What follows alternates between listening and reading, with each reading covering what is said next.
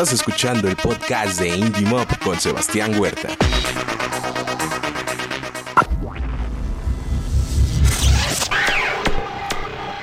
Soy Sebastián Huerta y esto es 10 años indie, episodio 3. Al aire. ¿Qué tal amigos? Bienvenidos a este tercer episodio de 10 años indie. Gracias por las escuchas que ha tenido eh, los otros dos episodios.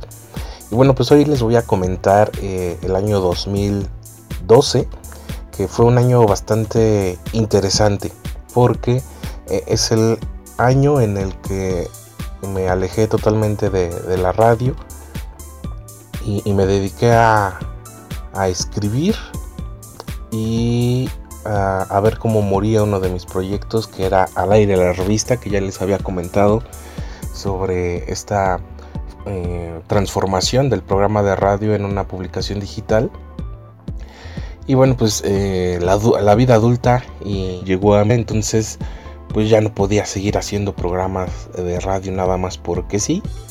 Y eh, viene una época... ¿Han visto El Diablo Viste la Moda?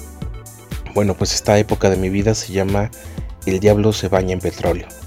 Resulta que eh, después de mi trabajo en el periódico digital, pues llega eh, la oportunidad de entrar a una editorial eh, especializada en temas de energía, de construcción, de automatización y algo que siempre he dicho, temas muy aburridos pero que dejan bastante dinero y a los empresarios pues no se diga, ¿no?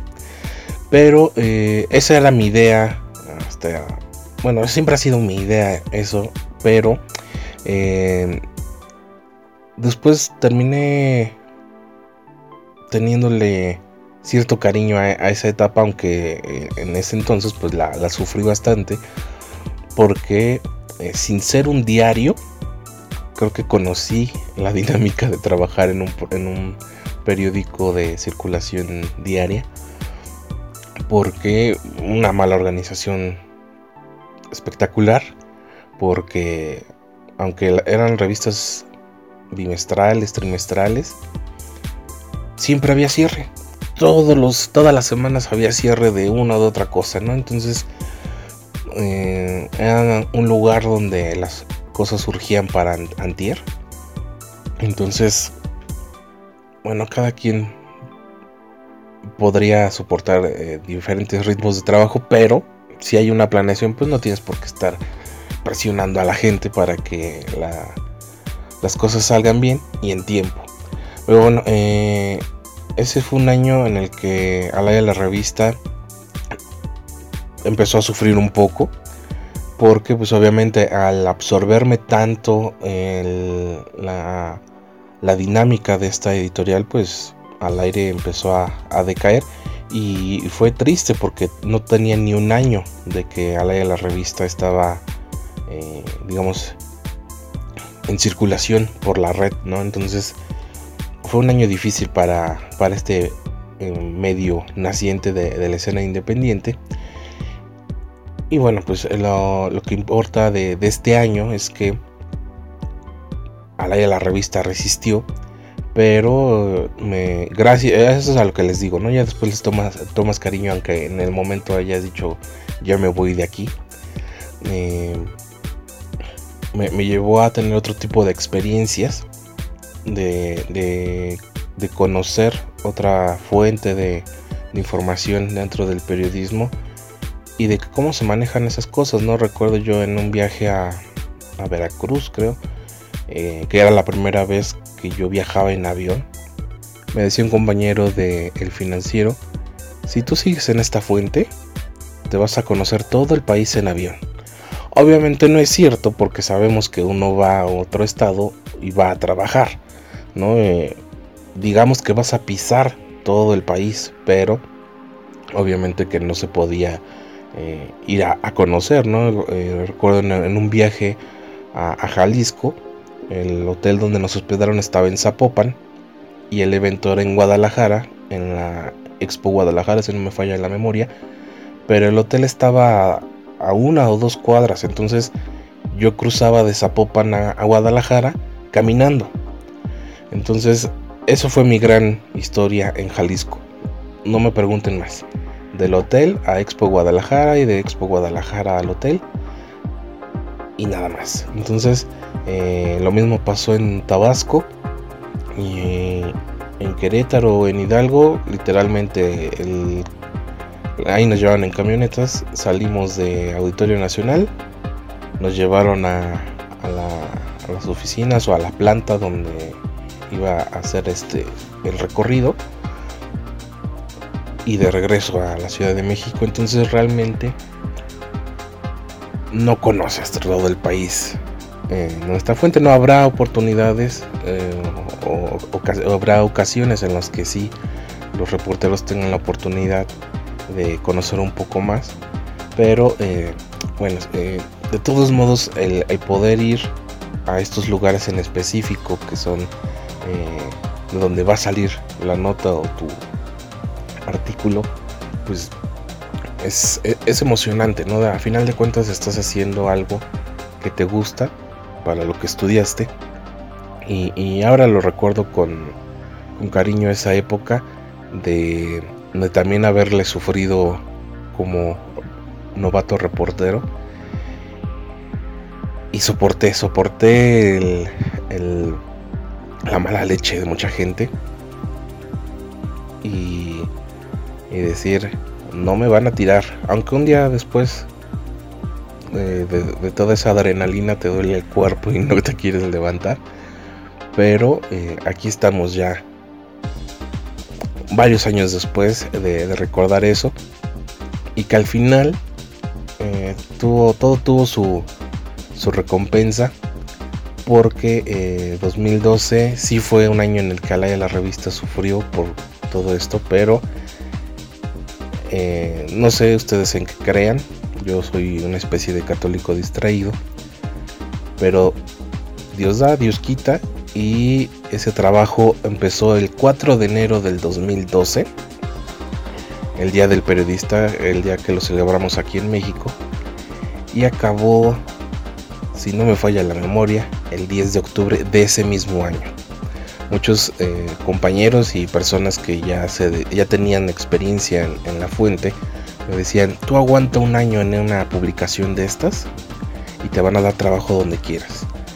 Pero así son las cosas y decidieron que no tenía que cumplir yo un año en una publicación de esas. Y en octubre decidieron eh, despedirme y a esto que me refería de aguantar la mala leche y de la adrenalina, fue porque al momento de despedirme ya me había yo dado cuenta que ese era el modus operandi, te hacían enojar para que le terminaras mentando la madre al director y entonces te corrían sin nada. De hecho eso pasó con una o dos personas que salieron antes que yo. Y me voy a detener un poco en esto porque además de todas las experiencias de, poder haber, eh, de poder viajar, de poder conocer a personas, de de un día estar comiendo en un puesto afuera del metro, gorditas de chicharrón, donde había cucarachas. Y al día siguiente estar comiendo en una mesa muy elegante con empresarios viendo a ver quién tenía más canicas. Son cosas que, yo aprecio mucho de, haber estado en ese trabajo porque eh, te da una visión más amplia de todas las realidades que tiene este país. Eh, me va a detener en el momento en el que acaba ese trabajo porque al final de cuentas también es su negocio y, deben de cuidar su dinero, pero lo, malo es que lo hacen queriéndole ver la cara a la gente, entonces ahí es donde ya no estoy de acuerdo. Y en ese entonces tenía yo, yo creo que 22 años y, sí, ya, ya se veía, yo eh, veía que iba a ser yo como, como soy ahora, como ustedes varios de, ustedes me conocen. Pero en ese momento me mordí uno y la mitad del otro para no contestarle al director editorial del periódico. La adrenalina fue tanta que al día siguiente que yo tenía un curso, acá obviamente era por parte de, ese trabajo, eh, no me quería levantar, pero dije, ya que no, porque en ese momento estaba en juego una cobertura en Sonora para una empresa de minería. Dije, ya no me fui a Sonora, por lo menos voy a ir a sacar mi, curso completo porque ya había, eh, si tenías más de dos faltas en el curso ya no te daban la constancia. Y tenía ahí, ahora tengo ya mi, mi curso de sobre extracción de, gas natural. Obviamente pues ahora ya no me sirve para nada, ¿no? Pero eh, solamente para estárselos contando en estos momentos. Pero fue, eh, fue tanto el enojo que al otro día me dolió todo el cuerpo porque no podía yo este, gritarle. Y con una sonrisa que él la de haber sentido como mentada de madre. Eh, recuerdo que ah, eso fue un viernes. El sábado fue el curso. El lunes me dijeron que regresara ya por, por mi cheque. Y em, llegué a la hora que me habían citado. Y yo creo que me esperé una hora más. La que era su asistente y, en ese entonces mi amiga. Me dijo, ay Sebas, me da mucha pena, pero es que eh, me dijo que si te que, te, que te esperes porque está teniendo un asunto importante. Y dije, estas ya me las sé. Le digo, sube y dile por favor que no se preocupe, que aquí lo espero, ya no tengo nada que hacer. Entonces, em, pues después de como una hora que me hizo esperar, me dio los cheques, revisé y había puesto, eh, no me acuerdo si se equivocó en el nombre, algo en alguna letra de Sebastián o en mi apellido, mi segundo apellido que es un poco raro. Dije, oye, aquí lo está mal lo que escribiste otra vez me volvió a ver con cara de chinga tu madre. Y em, ya, tuvo que volver a escribirlo, lo tuvo que volver a imprimir. Entonces ahora sí, ahí está mi firma, dame mis cheques y ahora sí chinga tu madre. Gracias a este hecho, eh, con una jugosa cantidad en la bolsa, es que el siguiente episodio les voy a comentar el auge de la de la revista y la gran posibilidad que me dio la vida de poderme dedicar completamente a mi proyecto, de, poder andar en las coberturas de algo que realmente me apasionaba y por qué, el, la temática de esta serie 10 años indie es porque la música independiente siempre me regresa. Gracias por haberme acompañado, yo soy Sebastián Huerta y los espero en un siguiente episodio de esta serie de Indie Podcast Diseños Indie. Y recuerden que juntos hacemos escena.